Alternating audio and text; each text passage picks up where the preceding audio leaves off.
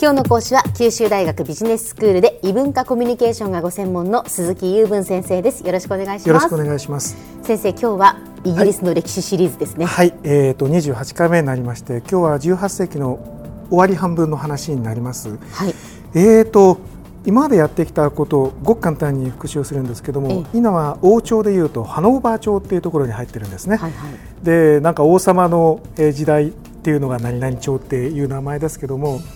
まあ実際にはこの時代は政治をしていたのはそのプロの政治家の方々になってきたわけなんですね。はいはい、で初代の首相がウォルポールという人だという話までしたかと思います。でそうなってきますとですねこれまで以前の時代だったら例えばイギリスとフランスが戦争をするのしないのなんていうのは王様が決めててでいくらお金を使ってもまあ、責任を取る取らないなどということを糾弾されて議会が荒れるなどというようなことは、まあ、あんまりなかったわけなんですけども、この時代からはその首相がやっぱり責任を問われるようになってくるんで何かヘマがあれば2代目3代目と次の人に変わっていくというようなことが始まった時代なんですね。でこの後あのウォルポールの後にえーと、いろんな人が首相になっていくんですよね。えーと日本史だったら初代の首相から2代3代と丸暗記したんですね昔ね。苦しかったのを思い出す。んですけど、ね、だから日本はい、日本のね首相というのは、はい。えー、あある程度 わかるんですけれども、はい、でもなかなかイギリスの首相って出てこないですよね。知りません。でこの後あの比較的世界史などに出てきてああ聞いたことあるなという名前はショーピットっていう人がいるんです。で、はい、小ピットの小は小さいって書くんですけどね、これどうしてかというとお父さんがこのウォルポールの性的でして、えー、とこれは大ピットって言うんですね。でどうして大小をつけるかというとお父さんも息子さんも同じ名前でウィリアム・ピットって言うんですよ。すね、区別がつかないから、えー、大ピット小ピット。英語ではえっ、ー、と何だったかな。下はザイアンガーなんですよ。上は何だったかな。ちょっとど忘れしてますね。はい、えっ、ー、とでそういう区別をした上でショーピット。でこれは実は英国で最年少で首相になった人として有名でなった時24歳。24歳で首相になったんですか、ね、今日本で24歳で首相はありえないですよね。そうですね。だってね衆議院議員も25歳以上でしょ？だから物理的にありえないんだけどもまあ相当やっぱりあの力を買われたんでしょうね。は、はい、でしかもこれあの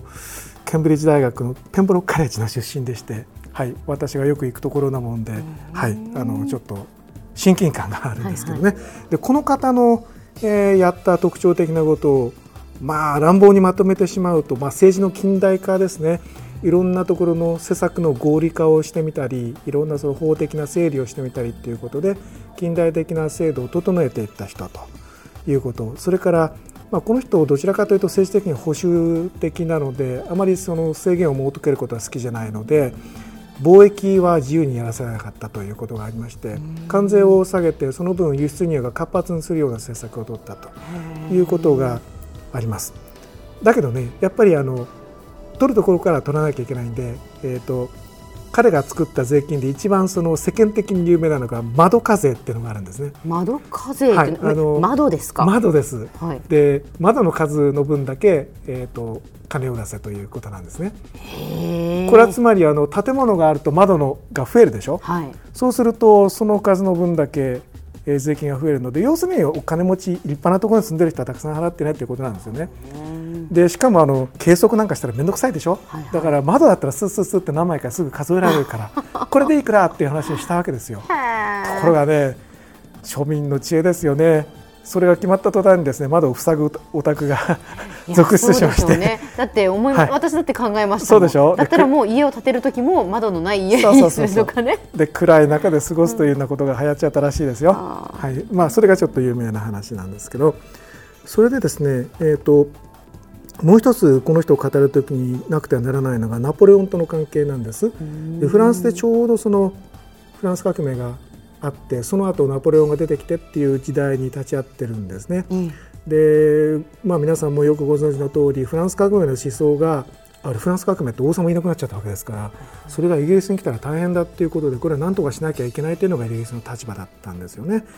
で彼もご多分に漏れず、えーと、ナポレオンには何とかしようそして革命が入ってこないようにしようと言って、まあ、頑張ったという政策の中身を持ってたんですね。でそのナポレオンとの戦いの中で、まあ、世界史ではあまり出てこないけれども世間の人々の耳に残っている将軍の名前が一人いるんですよ。ご存知ありません？ネルソン提督と言いまして、はい、名前は、はいはいはい、あのかっこいい逸話がいくらか残ってるんですけど、はいはい一番ナポレオンとの戦いで有名な戦いがトラファルガーの海戦。あの海戦っての海の戦いってはい、はい、そうで、ね、その名前をつけてイギリスのロンドンのナショナルギャラリーという有名な美術館の前にトラファルガー広場っていうのがあって、まあ、そこに彼の銅像があったりするんですね。はいまあ、その話は世界史的には枝葉なんですけどももしかしたらね、えええちょっと紹介しました、はい、しかしあれですねこのショーピットという人は24歳という若さながらですね、いろんな政策を行ったんですね。そうですね。だからもちろん中身があった人で飾りについた人じゃないわけですね。はい。えーと、この時代はですね、はい、えーと、イングランドではそういうことなんですけども、えーと、と18世紀、まあ、他の地域でもいろんな動きがありましてえーと、植民地がたくさん出ましたよね、はいはい、でカナダとかオーストラリアとかニュージーランドとかっていう国々、まあ、移住者が行った国々ですけども、ええ、ここもそのいろんなその戦争の結果イギリス領になったところが多いんですね。そしてオーストラリアニュージーランドに至ってはクック船長って人が有名でこの方が、えー、と見つけたので、まあ、イギリスにこれは組み入れようということになりまして植民地が増えました。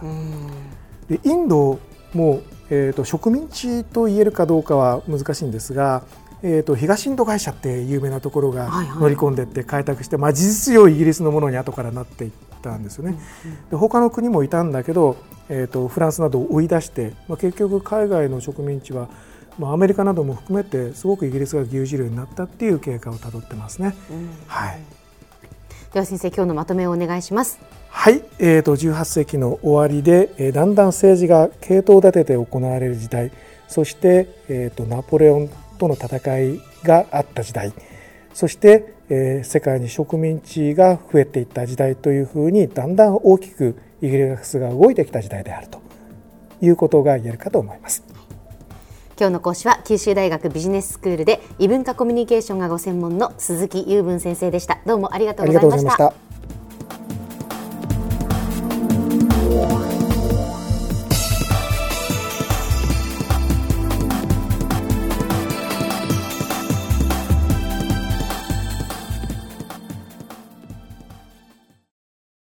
ゾクゾクグイグイメラメラつながる。ゾワゾワ。ハラハラ。メキメキ。つながる。ズキズキ。モワモワ。ホカホカつながる。キリキリ。ザワザワキュンキュン。ガンガン。ワクワク。ウズウズドキドキ。ルンルン。バクバク。九州人のいろんな気持ちつなげます。九州から輝こう。キラキラつながる。 QTnet